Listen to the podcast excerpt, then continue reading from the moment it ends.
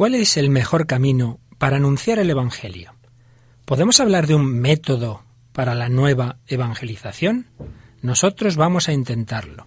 ¿Nos acompañas?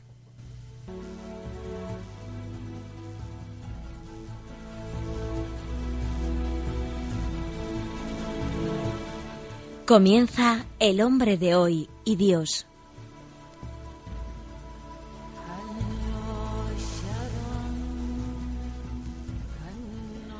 Un programa dirigido en Radio María por el Padre Luis Fernando de Prada.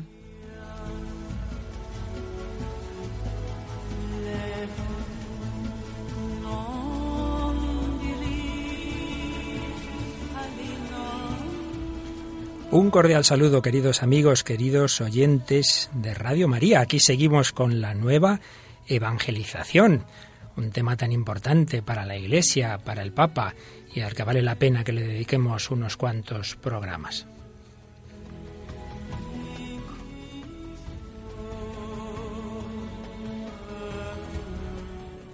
Y de nuevo contamos con Tamara Blandino. Hola Tamara, ¿qué tal? Hola, un saludo para todos nuestros oyentes. Gracias por tu colaboración y presencia. Un placer. Bueno, pues estábamos hablando, recordarás Tamara, habíamos explicado qué era la nueva evangelización, lo que podríamos llamar sus leyes, el desarrollo histórico de Occidente que justifica el hablar de la necesidad de una nueva evangelización. Si es una sociedad en buena medida distinta, porque sus presupuestos culturales han ido cambiando, pues también tenemos que saber cómo anunciar de una manera distinta lo de siempre, anunciar el Evangelio eterno con nuevo ardor, nuevos métodos, nueva expresión.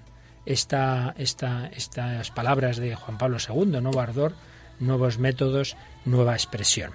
Bien, pues habíamos hablado sobre todo del contenido de la nueva evangelización y hoy vamos a fijarnos un poquito más en eso de los métodos. Pero antes insistimos en el nuevo ardor.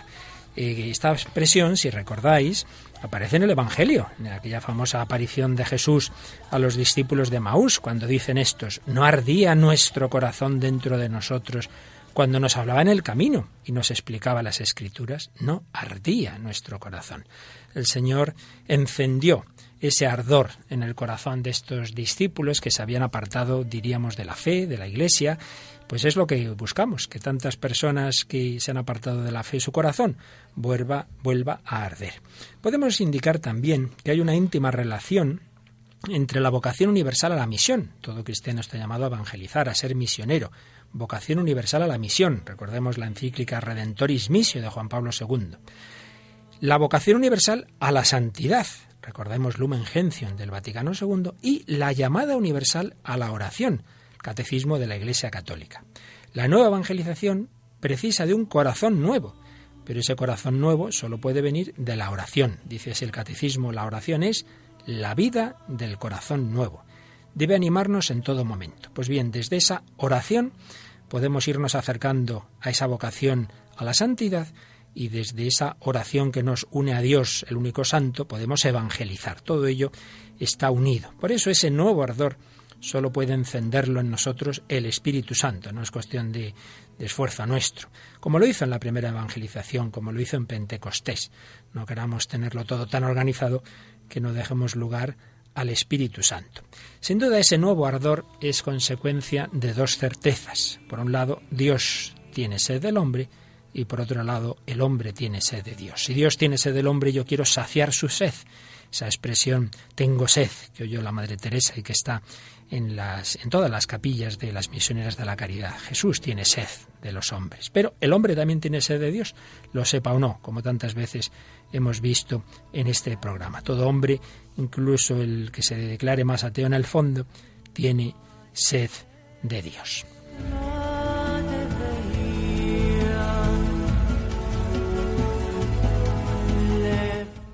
Nuevo ardor, nuevos métodos. Pero, pero ¿qué es eso de los métodos? ¿Es que existe así un método eh, técnico? No, más que una cuestión técnica es sobre todo una cuestión de testimonio. Hay varios artículos muy buenos de Monseñor Javier Martínez, obispo, arzobispo de Granada, sobre este tema de la nueva evangelización. Y en alguno de ellos explicaba esto del testimonio. ¿Nos lo lees, Tamara?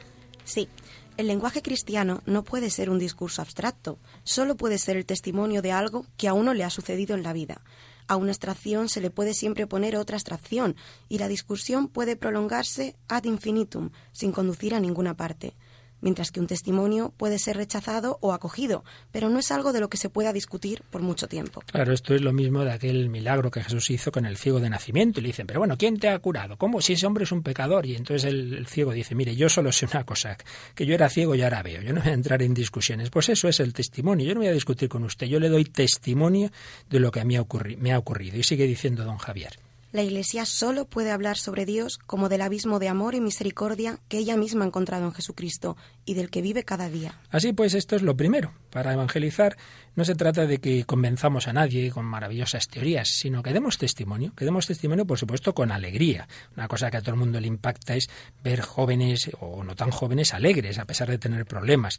La alegría de ser cristianos, no hay como pidiendo perdón, y usted perdone que soy cristiano, no como parece que nos tienen que perdonar la vida, no, no, de eso nada nada de ser vergonzantes, y con esperanza, con esperanza, esa esperanza que aparece en todo el Evangelio. Tendréis luchas en el mundo, pero tened valor, yo he vencido al mundo. Esa esperanza que aparece en esa frase tan bonita del mensaje de Fátima, por fin mi corazón inmaculado triunfará, que el cardenal Ratzinger, entonces cardenal Ratzinger, comentaba cuando se reveló el tercer secreto. Así pues, dar testimonio con alegría, con esperanza y al hilo de la vida ordinaria. No es que de pronto dice, bueno, hoy toca hacer apostolado, hoy toca dar testimonio. No, no, no.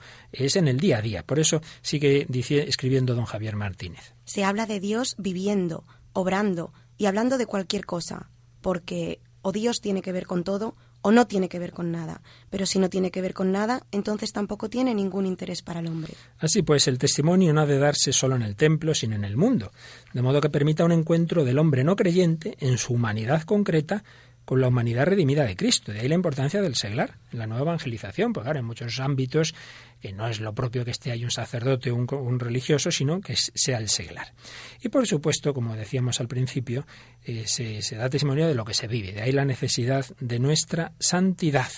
La reflexión sobre las condiciones de posibilidad de conversión de los hombres eh, vincula esa conversión a que pueda producirse hoy el encuentro con la gracia. Y ese encuentro en la eh, economía ordinaria de Dios pasa por el encuentro con el cuerpo de Cristo, que es la Iglesia.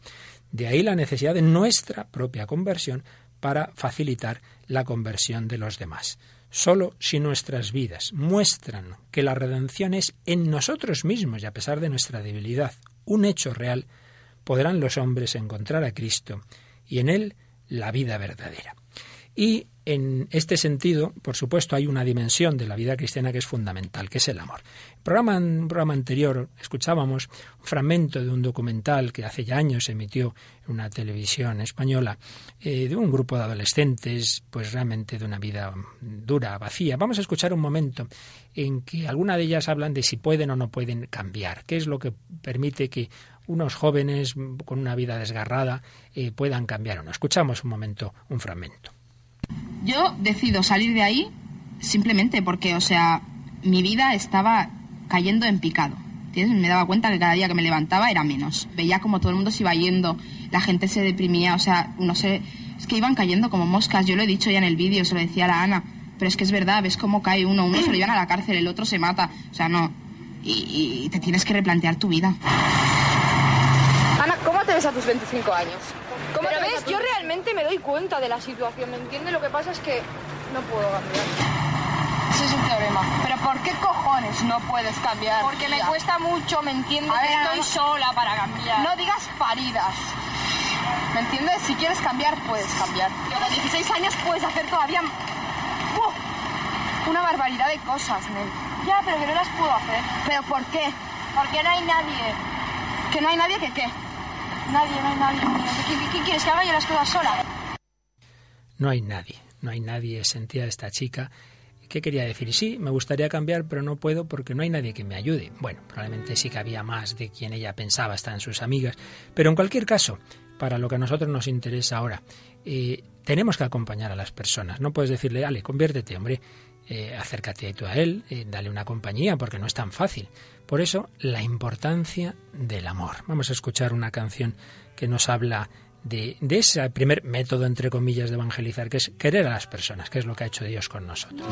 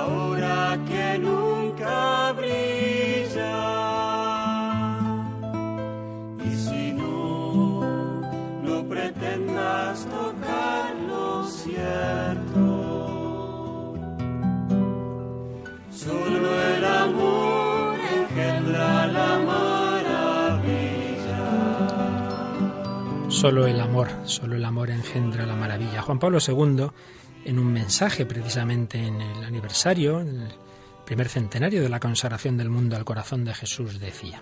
Urge que el mundo comprenda que el cristianismo es la religión del amor. Y esto, pues no son con palabras.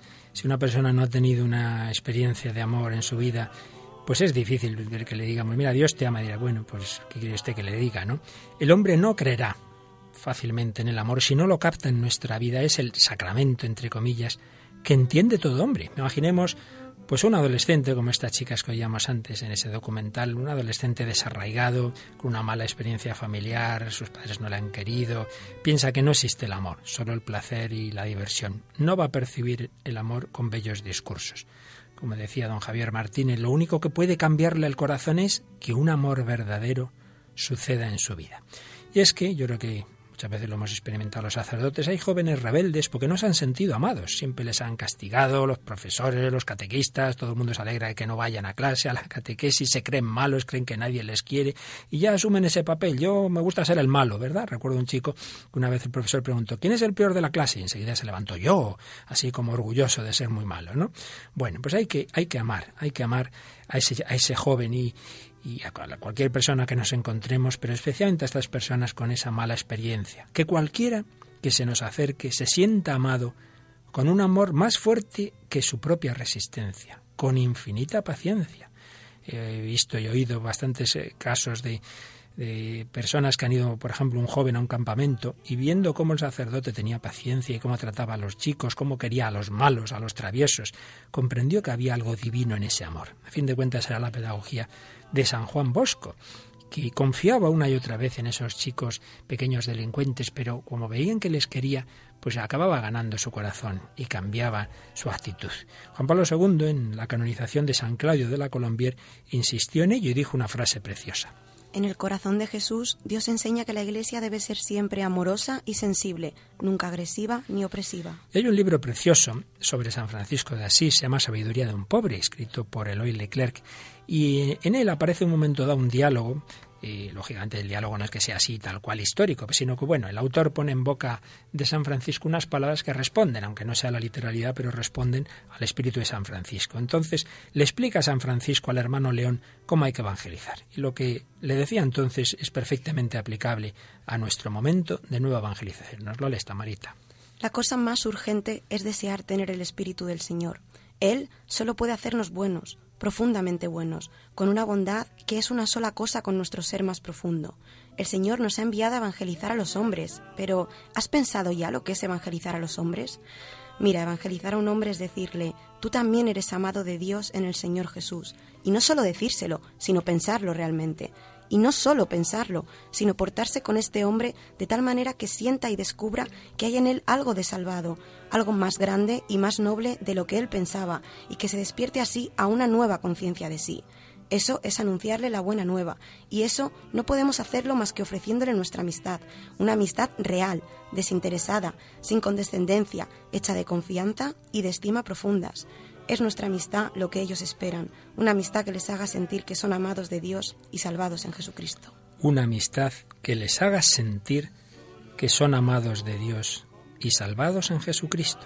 Este es el método universal, querer a las personas con un amor incondicional, misericordioso, paciente. Entonces la persona dirá, pero bueno, si yo soy un desastre, ¿por qué me quieren? ¿Por, ¿Por qué es esto? Y así van descubriendo en esa persona un reflejo del amor infinito, del amor de Dios, del amor misericordioso. Qué importancia para nuestro mundo la misericordia. Por eso, en la evolución de la espiritualidad de los últimos siglos, el Señor en su providencia ante un mundo cada vez más alejado de Él, ha acentuado su mirada de misericordia. Corazón de Jesús, Perelemonial, San Claudio de la Colombier, Santa Teresita del Niño Jesús, Santa Faustina Kowalska, etc.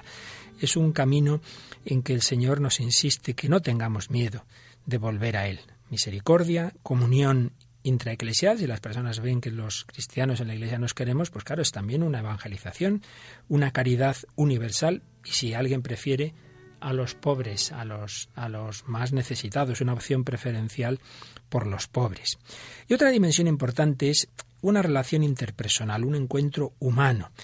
Eh, en el que se produce un impacto elemental, una presencia, una vida que genera sorpresa, curiosidad, deseo, lo que les pasó a los primeros discípulos cuando conocen a Jesús, eh, a indicación de Juan Bautista, Maestro, ¿dónde vives? Venid y lo veréis. Uno percibe una belleza que atrae y sorprende ante esas personas santas el modo de situarse ante la persona humana. Pasaba con Juan Pablo II, esa su mirada, una, un modo de situarse lleno de aprecio por el ser del hombre, de respeto y asombro, de gratuidad y misericordia. No hace falta que esa persona a la que queremos evangelizar comprenda todo en el primer momento. Por lo menos intuye que hay algo grande, que hay algo verdadero, que hay una promesa de verdad y de vida. Y es muy importante en esa relación el diálogo personal. Tantos líos que tienen las personas en la cabeza con nuestra cultura tan relativista, pues hay que escuchar a todo el mundo.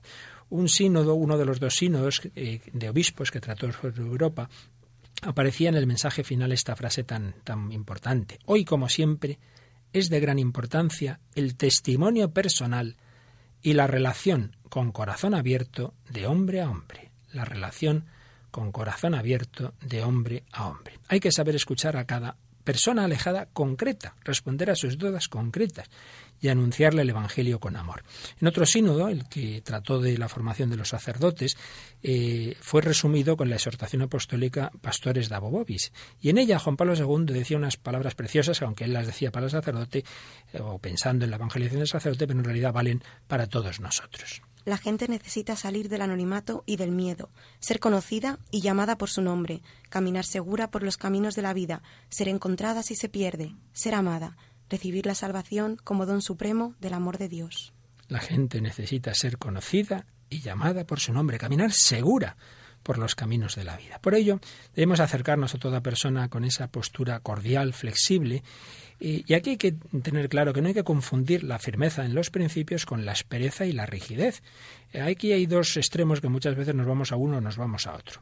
Uno sería el que como, gracias a Dios, tenemos fe y sabemos, no somos relativistas, sabemos que hay cosas seguras, entonces confundir esto con ser impositivo, ser autoritario. Y otro, lo contrario. Como hay que ser dialogante, pues entonces cedemos todas las verdades. Mire, eh, una cosa no quita la otra. Uno puede estar muy seguro de lo que cree y a la vez entender que el otro pues no, no, no lo comparta. Bueno, pues, pues bien, vamos a, dialogar con flexibilidad. Yo creo que es clarísimo el ejemplo de, de los dos últimos, no en todos los papas, desde luego que conocemos, pero está muy claro en Juan Pablo II y en Benedicto XVI.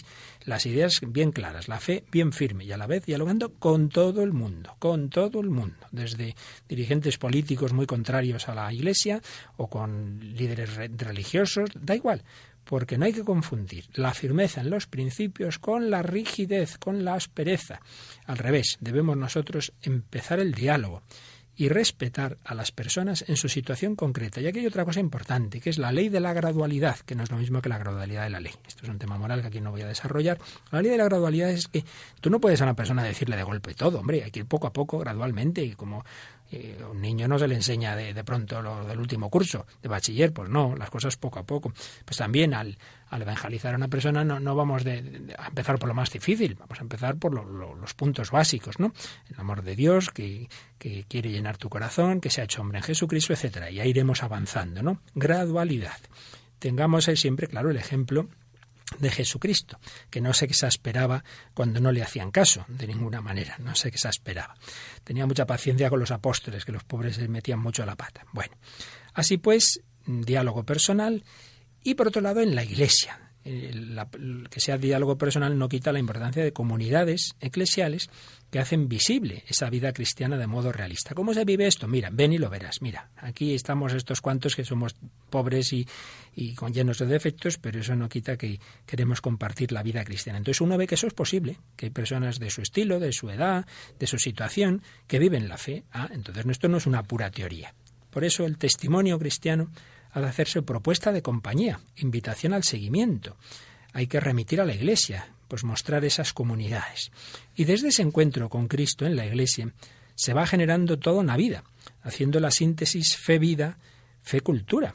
De ahí la importancia de actividades culturales, lúdicas, deportivas, de voluntariado, que así las personas tengan una experiencia gozosa de todo lo humano desde Cristo.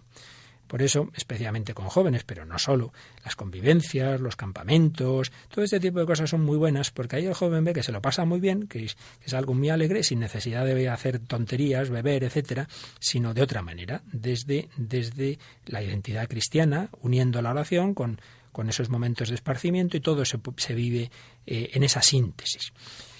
Esto es lo que se hace también en muchos movimientos, ¿no? Pues ver cómo toda una vida humana eh, se vive desde la fe. Naturalmente, el Señor, gracias a Dios, está tocando muchos corazones, ese su amor va entrando en muchos de ellos. Vamos de, nuevo a, a pensar un poquito en la importancia del amor y a pedirle al Señor que con su amor toque a tantas personas que, que necesitan que les llene el corazón.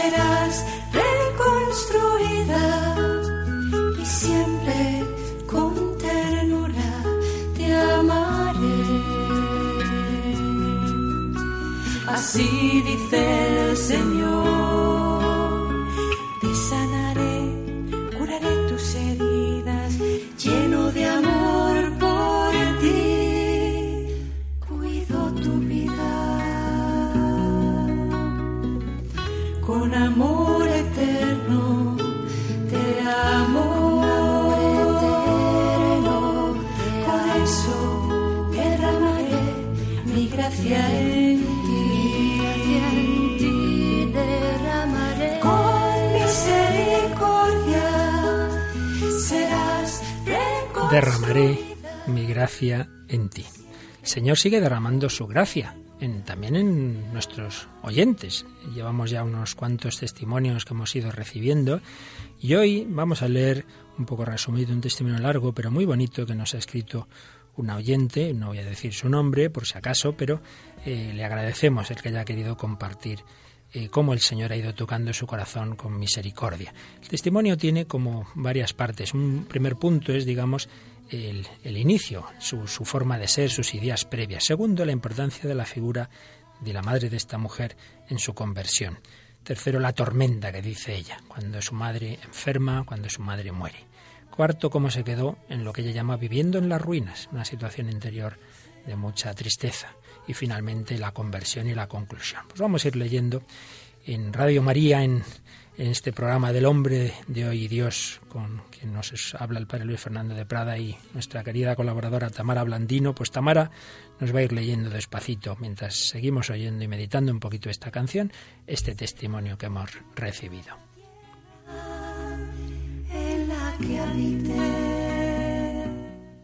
Siempre he sido una persona muy científica y racional. Soy licenciada en ciencias químicas. En la adolescencia mi corazón empezó a ponerse rebelde, idealista, libertario, y negué rotundamente la existencia de Dios, también la divinidad de Cristo. Pero aunque renegué de Dios, me gustaba el mensaje de amor al prójimo que enseñaba Jesucristo, pues además lo encontraba en total consonancia con mi propia conciencia. Así que recorté el Evangelio de manera que me quedé solo con las partes que hablaban explícitamente del amor al prójimo. Resumiendo, yo no necesitaba a Dios en absoluto, mi guía era mi propia conciencia que me dictaba amar al prójimo. Sin duda, este punto de partida refleja a muchas personas que dicen, sí, sí, sí, a mí me gusta el cristianismo, pero la parte esa de amar al prójimo, pero rechazando la relación con Dios. Muy bien, este era el punto de partida. Vamos a ver, segundo punto nos habla de la figura de su madre. Solo diré de ella que amaba mucho a Dios y al prójimo, pero no siempre fue así. Ella también tuvo su conversión. Tendría unos 48 años y yo unos 20. La transformación de mi madre revolucionó a mi familia. Pasamos de tener en casa un demonio a tener en casa un ángel. Milagro alucinante e increíble, que tuvimos la gran suerte de disfrutar en primera fila. Lógicamente, esta transformación de mi madre, junto con una serie de sorprendentes coincidencias que experimenté por aquellos años, me hicieron reaccionar y admití finalmente, Dios sí que existe, y también que Jesús tiene naturaleza divina, pero seguía resistiéndome a creer en sus milagros, en su resurrección y en parte de su mensaje. Desde que admití la existencia de Dios y siempre de la mano de mi madre, empecé lentamente a entablar una relación con Dios y reconocerlo también como Padre. Esta relación, por mi parte, era una relación no amorosa, pues yo nunca contemplé en mis planes el amarle. Una cosa era admitir su existencia y mantener cierta relación con él, y otra muy distinta, pasar por el aro de tener que amarle. Muy interesante también. Aquí vemos cómo la conversión de uno influye en otro, lo que antes hablábamos, ¿no? Y ya le hizo pensar esa conversión de su madre. Entonces ya dio un paso, pues ya sí se hace acerca a Dios, a Jesús, pero nos dice muy interesante que se queda en una relación no amorosa. Mucha gente dice, sí, sí, sí, yo creo en Dios, algo tiene que haber. Pero eso no es competirse, eso no es el cristianismo, eso no es amar a Dios. Pero encima ocurrió, punto tercero, lo que tratamos en un programa pasado del sufrimiento, que a muchos les aleja de Dios, y le pasó eso mismo a esta mujer. Por eso titula este apartado Llegó la tormenta. A mi madre le diagnosticaron un cáncer de pulmón e hígado, que la empezó a devorar el cuerpo tétricamente. La última vez que la vi con vida, entré en su habitación llorando, con el alma absolutamente deshecha. Noté enseguida que estaba contrariada por verme sufrir así. Me miró, seria, y me ordenó, pídeselo a Dios. Recuerdo que yo no pude ni contestar, y pensé para mis adentros, ¿pedirle qué? ¿Acaso tengo que pedirle dejarte de querer? Ella falleció la madrugada del 24 de diciembre de 2006. Yo ya llevaba meses enfadada con él. Falleció en la Nochebuena. Yo comprendo esta mujer se enfadara con Dios. Es verdad que a veces el dolor es muy fuerte, ver a tu madre, a la que esta mujer quería tanto, cómo se va consumiendo. Pero ahí le quedó la semilla de esa mujer que amaba a Dios incluso en su enfermedad y en su muerte. Pero nuestra querida comunicante se quedó, como ella dice, viviendo en las ruinas. Con mucho dolor tiré pa'lante, sin mi madre y sin Dios. A los tres años y medio de su muerte ya era la ruina total. Mis fuerzas para cumplir mi propósito de amar al prójimo estaban disminuidas, raquíticas. Mi vida era una farsa. Mi corazón se había convertido en un hervidero de egoísmo, envidia, rencores, odios y demás maldades. Yo estaba mal. Mi vida había perdido sentido, no me gustaba mi corazón, cada día más empobrecido para amar. No soportaba la idea de tener un corazón seco de amor. Por este tiempo, otoño del 2010, me encontré con una buena amiga. Yo le abrí mi corazón y la puse al día con respecto a mi enfado con Dios. Entre las dos llegamos a la conclusión de que yo tenía que empezar a orar para pedirle a Dios que solucionara aquella situación de enfado. Y así lo hice, pues además recordé que era la última voluntad de mi madre. Empecé a hacer una torpe oración diaria. Por aquel entonces llegó a mis oídos la noticia de que había en el pueblo una charla sobre el Evangelio. Lo organicé todo para poder asistir. Durante las charlas experimenté una mezcla de enfado, confusión y envidia, desagradable envidia. Allí vi personas que tenían algo, algo que les hacía felices, algo que claramente yo no tenía, y las envidiaba por ello. Finalizadas las charlas, se me habían grabado estas palabras. El Evangelio es amor a Dios y al prójimo. Amor a Dios y al prójimo. Muy interesante este apartado. Por un lado, esa situación que por desgracia muchas personas en el fondo podrían firmarlo. Mi corazón se había convertido en un hervidero de egoísmo, envidia, rencores, odios. Mi vida había perdido sentido. No me gustaba mi corazón. No me soportaba la idea de tener un corazón seco de amor. Pero hizo dos cosas de las que hemos hablado en estos programas. Una, empezó a orar a Dios. Recomendábamos hace ya tiempo, incluso al agnóstico puede hacer esa oración condicional, Dios mío, si existes, ayúdame. Empezó a orar. Y segundo, acudió a unas charlas sobre el Evangelio, la palabra de Dios, y vio personas con algo que las hacía felices. Lo que acabábamos de decir antes, el testimonio de alegría de unos cristianos, le tocó el corazón. Y así llegamos al apartado quinto, la conversión.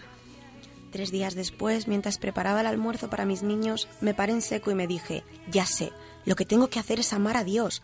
Pero ¿cómo? Si ni siquiera deseo hacerlo. Bien, pues voy a pedirle sed. Y le pedí, Padre, dame sed de ti. Acto seguido abrí el Evangelio y leí, el primer mandamiento es amarás a Dios con toda tu alma, toda tu mente, todo tu corazón y todas tus fuerzas. De pronto empecé a sentir un dolor y un arrepentimiento tremendos por nunca haber tenido la más mínima intención de hacer esto, amar a Dios. Me reconocí terca, insolente, ingrata y rácana, y ya sin poder contener las lágrimas por el dolor, busqué nuevamente en el Evangelio y encontré, Padre, he pecado contra el cielo y contra ti, no merezco ser llamado hijo tuyo. Y llorando, repetí mil veces estas palabras, pues eran las únicas que daban consuelo al dolor de mi alma. La gracia de Dios había tocado ya su corazón, tuvo ese arrepentimiento y además de nuevo acudió a la palabra de Dios, se encontró con esas palabras del Hijo pródigo.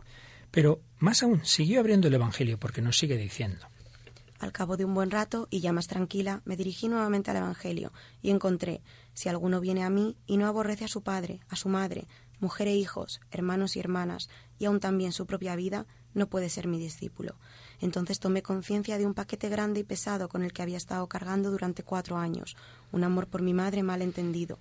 Supe que era obligatorio soltar ese lastre para pasar por la estrecha puerta, así que, aunque resistiéndome a hacerlo, lo solté, y entonces me sentí extrañamente liberada y fácilmente entré.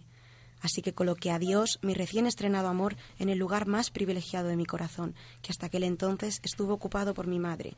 Y curiosamente, y aunque resulte paradójico, desde que hice esto quiero a mi madre todavía más que antes, y cada día la quiero más.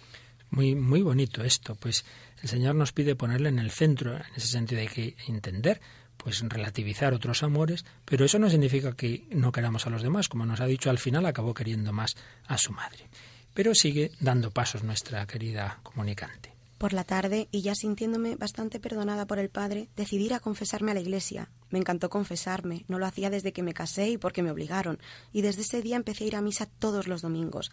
La misa ha pasado de ser un rollo inaguantable a ser un verdadero disfrute cada domingo.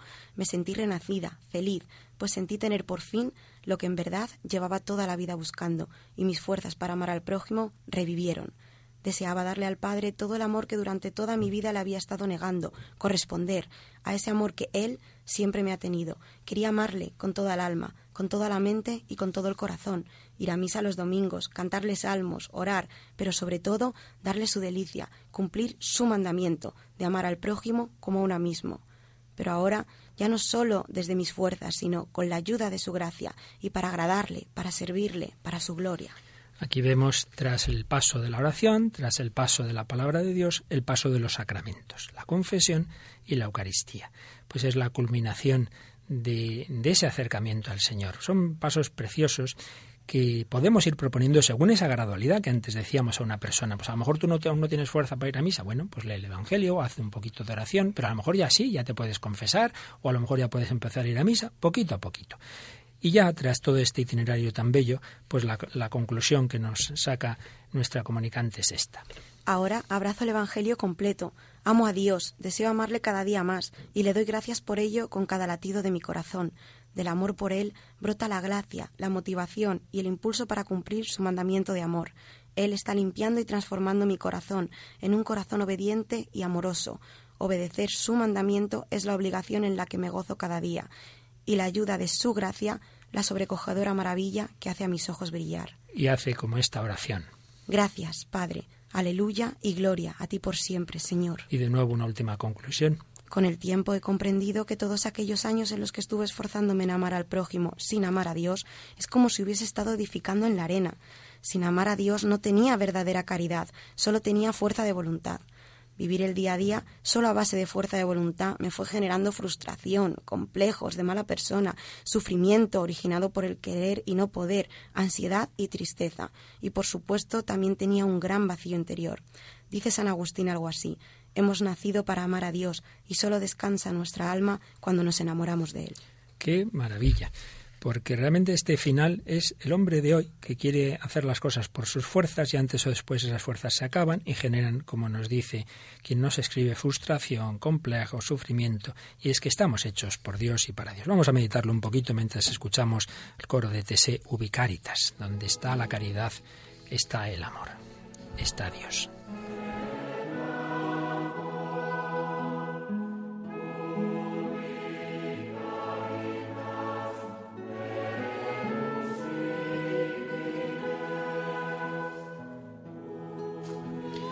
Bien, yo y Tamara vamos a hacer una cosa que no solemos hacer por muchas razones, pero hoy podemos hacerla, que es abrir nuestros micrófonos para que quien quiera también compartir algún testimonio o hacer alguna pregunta, sí agradeceríamos que se, que se ciñan al tema del programa, ¿verdad? No de cualquier cosa. Y también yo os agradecería que no llaméis simplemente para decir que os gusta, que muy bonitos, los agradecemos siempre esas cosas.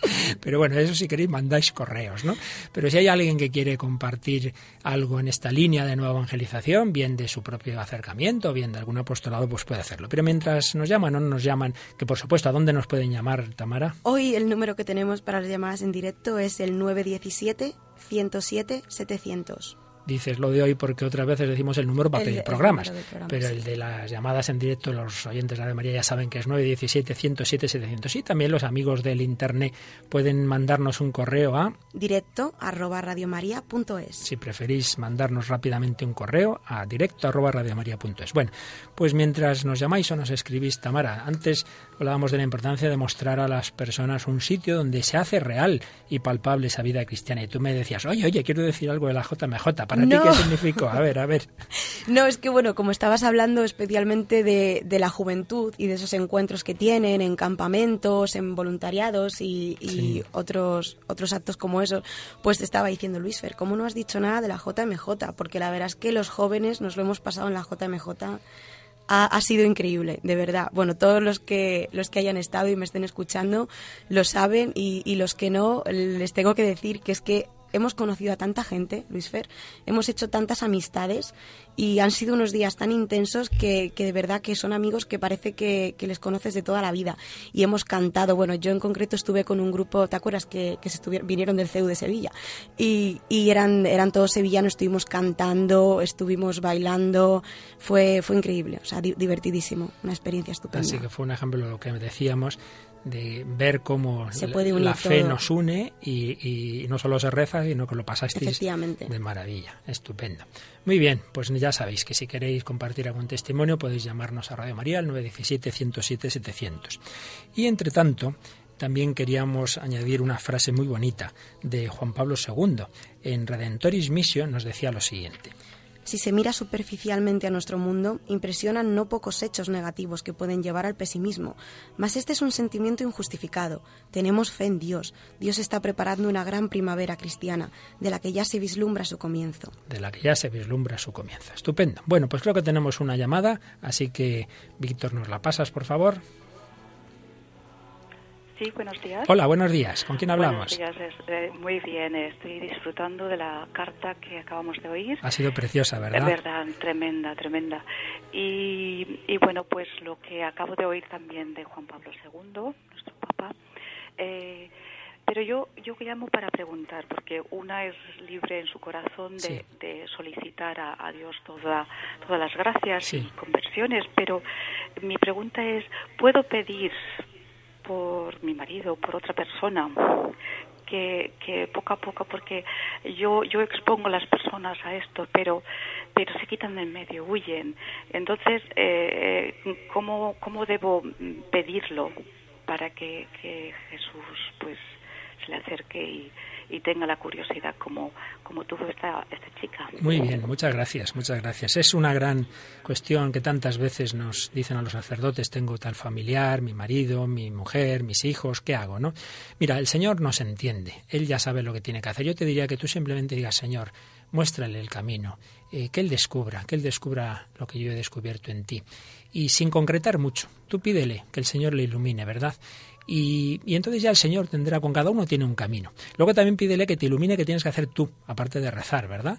Porque eh, tú también tienes que pedirle luz al Señor porque a lo mejor le puedes invitar a alguna cosa o, que oiga algo, una charla, pero en eso hay, que tener prudencia, es verdad, porque a veces podemos pasarnos por más y por menos. No se trata de acogotar, oye, tienes que venir a esto a la fuerza, pero a veces nos pasamos por no decir nada. Así que tú pídele, por un lado, que el Señor le ilumine a él y él sabrá ya cómo hacerlo, y por otro lado, que te ilumine a ti. Muy bien, muchas gracias. El Señor prepara, nos decía Juan Pablo II, una gran primavera, una primavera cristiana. Y todos estos testimonios que en Radio María tantos recibimos de distintos, mm, distintas conversiones nos indican que en efecto esto es posible. Mira, Tamara, tengo aquí un texto precioso que un día lo íbamos a leer y al final no nos dio tiempo. De esos que se nos van quedando. De esos que se nos van quedando. y que también nos habla de la esperanza, de la conversión. Eh, es un teólogo que cita a Dostoyevsky y nos dice lo siguiente. Sí, según Dostoyevsky, el fin del mundo ha de sobrevenir. No, no, eh, que como te lo doy aquí a lo bruto no te das cuenta que empieza con un condicional. Si, según Dostoyevsky, el fin del mundo ha de sobrevenir a causa de un aburrimiento general insoportable, cuando aparezca el diablo de un bostezo de dimensiones mundiales, podemos prever entonces con este autor que la belleza salvará el mundo. La belleza salvará el mundo. Serán las obras maestras del arte humano, no carente de una chispa divina, y las obras de Dios en la arcilla humana, los santos, quienes elevarán a los hombres por encima de lo útil y de lo funcional, para hacerles descubrir el significado de la vida como don gratuito del Dios vivo, que por los caminos imprevisibles guía las vicisitudes históricas hacia unas metas eternas. Fíjate qué, preciosidad. Lo que esa palabra de la Virgen de Fátima, por fin mi corazón inmaculado triunfará, pues viene a ser parecido a esta expresión de Dostoyevsky, ¿no? La belleza salvará al mundo la belleza. Y este es otro tema que también tocábamos algún día, un camino de evangelización muy bonito, ¿no? Y nunca, nunca mejor dicho, la belleza. Eh, porque el ver el arte, eh, cómo Dios inspira, eh, esa belleza, pues también es un, camino por el que muchas personas pueden acercarse a Dios. Mira, en este sentido, antes a nuestra, la persona que nos llamaba, pues podíamos también añadirle esto. A veces invitar a una exposición, a algo así bonito, pues mm, puede ser un camino. Creo que tenemos más llamadas, ¿no es así? ¿Con quién hablamos? Hola, buenos días. Hola, buenos días. Me llamo Manuela. Manuela, ¿qué nos Perdone que tengo, estoy muy constipada. Nada, hija, aquí estamos todos tengo igual. un catarro terrible. Dime. Bueno, Luis Fernando. ¿Qué pasa? Que te escuchamos. Pobre infeliz. Que te escuchamos y estamos encantadas hace un ratito antes de empezar, el Dios de cada día, antes. El Padre Santiago, que es un amigo mío. Eso ha sido una maravilla, una maravilla. Hablaba con una hermana mía, que estamos los las dos enganchadas al Radio María, y me decía, hermana, tenemos que dar gracias a Dios de ser, de ser tan privilegiadas, porque estamos escuchando todo esto tan bueno en nuestras casas. Y, yo tengo que darle muchas gracias a Dios y le decía el testimonio. Yo tuve una hija a los cuatro años con leucemia. Y hubo un momento que nosotros, pues gracias a mi madre, pues somos somos muy creyentes y queremos mucho al Señor. Pero en aquel momento mm, a mí la cabeza se me fue un poco, la verdad, porque era una niña de cuatro años, mm, bueno, estuve lejos de mi casa, y mi madre se vino conmigo, pero ya le mm. digo, era una cosa que yo decía, Señor, ¿dónde estás? Yo preguntaba, ¿dónde estás? Si es verdad que me quieres, ¿dónde estás? Mm. Yo me puse enferma de ver tanto niño allí. Hmm. muy enferma, ya le digo, estaba muy mal. Y no veía a Dios, decía, pero ¿dónde estás? Ahora que te necesito, ahora que te quiero ver, dame fuerzas. Hmm. Estaba hecha mistos.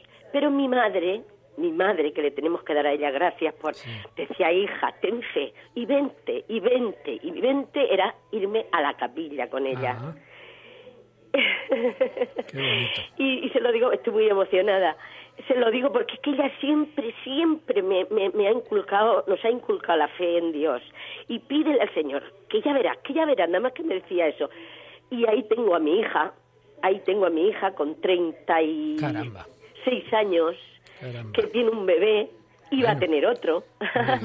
y yo cuando voy a la capilla, aquí en mi pueblo, le digo al Señor que ella entra, le digo, Señor, ves qué hermosura, ¿Ves qué hermosura de hija? Aquí está. Te doy las gracias. Todos los días del mundo se lo digo. Te doy las gracias. Porque es que esa fe que mi madre me, me impartía en ese momento es que fue lo que más me hizo Estupendo, Manuela. Pues muchísimas gracias, muchísimas gracias. La, fe de uno nos ayuda a otros, como muchas veces nos repite el Papa. Tenemos que ir siendo muy breves porque nos va pasando el tiempo y tenemos varias llamadas, pero muchísimas gracias a Manuela. Solo quiero añadir una cosa. Si el Señor no hubiera hecho esa curación, también habría que darle gracias. El Señor sabe en cada caso lo que más nos conviene. Buenos días, ¿con quién hablamos? Pues soy Cristina y llamo de Madrid y bueno, pues yo quería dar testimonio, pues bueno, de cómo yo, pues, eh, pues hasta los 14 años yo creía en Dios, 15, iba a misa, iba con mis amigas y todo esto, pero luego ya empecé a dejar de creer, mm, no le veía por ningún sitio, creía en Jesucristo, pero bueno, pues en Jesucristo como como ese hombre maravilloso que hacía cosas estupendas, que yo no lo consideraba milagros, claro, mm. porque no creía que, que Dios existiera y entonces pues le veía como un hombre maravilloso que ayudaba a los demás, no sé qué, ¿no? Y entonces, bueno, pues la verdad es que desde los 15 hasta los 22, 23 años lo pasé fatal, lo pasé fatal, unas crisis terribles, ¿no? Eh, me metí en pues en la quiromancia, me metí en echar, o sea, en, ir a que me enseñaran a echar cartas, en parapsicología y bueno, yo buscaba buscaba a Dios, pero no sabía lo que buscaba, o sea, veía que eso no me satisfacía en absoluto, aunque me decían que me daba siempre de maravilla, ¿no? Y gracias a Dios que, que Él me sacó de ahí, ¿no? Y luego a través de un curso de control mental, pues me encontré con el Señor, o sea, ahí ya me encontré cara a cara con Él, o sea, eh, porque de vez en cuando ahí, pues para utilizaran el término pues Dios, también otros otros, otros términos para no asustar a la gente que no creía, ¿no?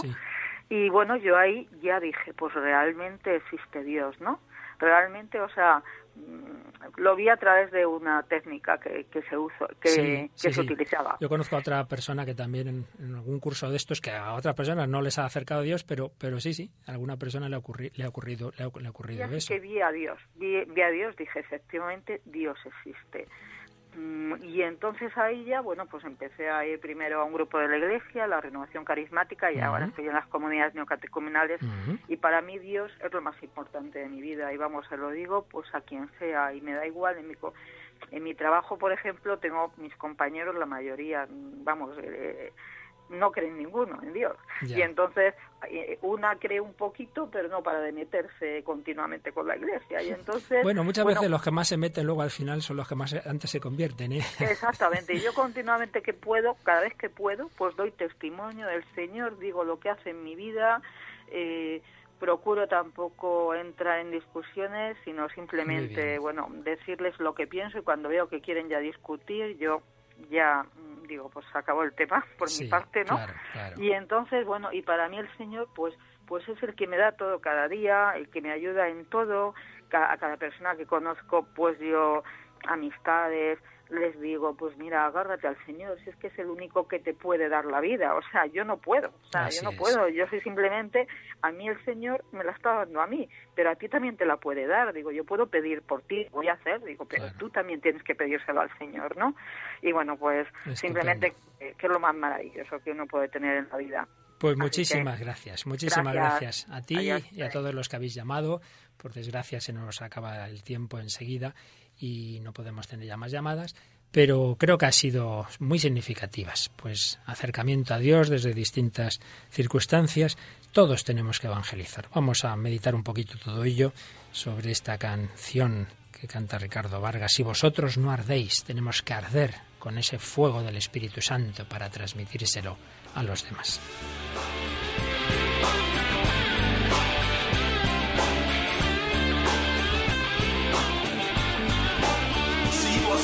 No ardéis, el mundo morirá de frío, de hambre y de sed, morirá.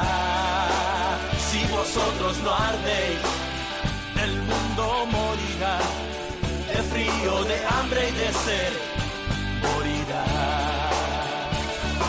Vosotros sois la luz del mundo, que hacéis cristianos que no alumbráis nos enciende una luz para luego ponerla bajo el celemín.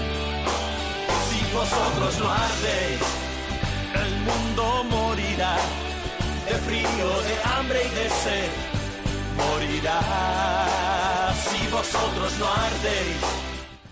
Si vosotros no ardéis. Juan Pablo II ardía y el nuevo milenio Neunte nos escribía.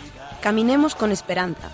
Un nuevo milenio se abre ante la Iglesia como un océano inmenso en el cual hay que aventurarse, contando con la ayuda de Cristo. El Hijo de Dios, que se encarnó hace dos mil años por amor al hombre, realiza también hoy su obra. Hemos de aguzar la vista para verla y, sobre todo, tener un gran corazón para convertirnos nosotros mismos en sus instrumentos. Y también añadía, el Cristo contemplado llamado ahora nos invita una vez más a ponernos en camino. Id pues y haced discípulos a todas las gentes, bautizándolas en el nombre del Padre y del Hijo y del Espíritu Santo. El mandato misionero nos introduce en el tercer milenio, invitándonos a tener el mismo entusiasmo de los cristianos de los primeros tiempos. Para ello podemos contar con la fuerza del mismo Espíritu que fue enviado en Pentecostés y que nos empuja hoy a partir animados por la esperanza que no defrauda.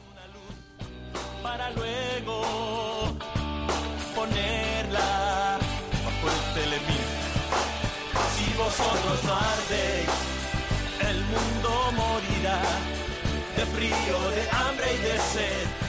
Morirá. Si vosotros... Y también en ese mismo documento decía Juan Pablo II. Duc in altum. Esta palabra resuena también hoy para nosotros y nos invita a recordar con gratitud el pasado, a vivir con pasión el presente y a abrirnos con confianza al futuro. Jesucristo es el mismo, ayer, hoy y siempre. Duc in altum, rema, mar adentro. el mundo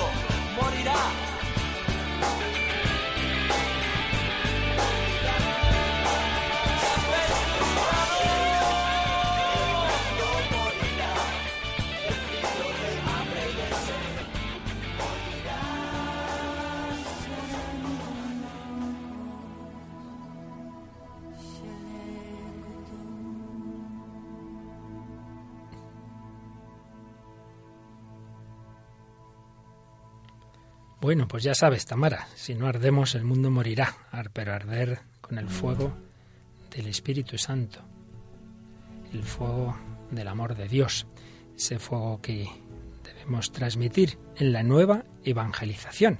Es el tercer programa, me parece, que dedicamos a este tema. Tendremos por lo menos otros dos más, que yo os invito a escuchar porque el próximo día vamos a tener dos invitados muy especiales, dos grandes evangelizadores, dos sacerdotes y misioneros, el padre Christopher Harley y el padre Gonzalo Mazarrasa.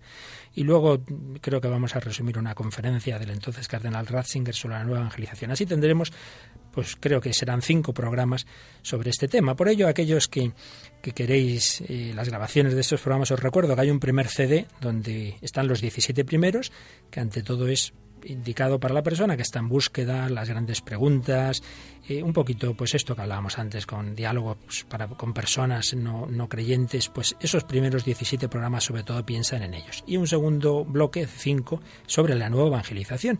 Pues los que queráis estos programas podéis entrar en internet, escribir a Radio María o podéis llamar al número, no al que hemos dicho antes para las llamadas en directo, sino al Sí, esta vez al 902-500-518. Y, por supuesto, los que no habéis podido entrar, pero queréis, en, no habéis podido entrar, digo, en, en directo en la llamada, pero queréis dar vuestros testimonios, sugerencias, aportaciones, podéis escribirnos al correo electrónico. El hombre de hoy y Dios, arroba radiomaria.es. Por supuesto, también podéis escribir por correo postal a Radio María, no faltaría más. Muy bien, pues la nueva evangelización, nuevo ardor, nuevos métodos, nueva expresión. Lo principal es el nuevo ardor, que nos mueva el Espíritu Santo, ese ardor que genera en nosotros la caridad, el amor. En alguna ocasión hemos citado al cardenal Bantuán, que se pasó casi 15 años en los campos de concentración y escribía y contaba esto. Cuando salí del campo de concentración, recibí una carta de la Madre Teresa de Calcuta con estas palabras. Lo que cuenta no es la cantidad de nuestras acciones, sino la, intensi- la intensidad del amor que ponemos en cada una. Aquella experiencia reforzó en mi interior la idea de que tenemos que vivir cada día, cada minuto de nuestra vida como si fuera el último, dejar todo lo que es accesorio, concentrarnos solo en lo esencial. Cada palabra, cada gesto, cada llamada por teléfono, cada decisión tienen que ser el momento más bello de nuestra vida. Hay que amar a todos, hay que sonreír a todos sin perder un solo segundo. Pues creo que no hay mejor consejo para terminar este programa que este del cardenal Bantuan. Gracias, Tamara Blandino, por tu presencia una un vez placer. Me voy con la sonrisa puesta, pensando en los testimonios y dispuesta a evangelizar. Muy bien. Gracias a bueno, aquí cada día tenemos más en el control. Yo no sé si es que no se fían de nosotros o qué, a Víctor, a Monse, a Yolanda, en fin, esto es tremendo. Les gusta estar en primera fila. Yo creo que es que quieren oír el programa ellos desde primera fila, les da envidia, les da envidia, son unos envidiosos. Bueno, y gracias a todos vosotros, queridos oyentes, queridos amigos, que hoy de una manera muy especial habéis compartido con nosotros el programa. Hasta el próximo, si Dios quiere que el Señor os bendiga.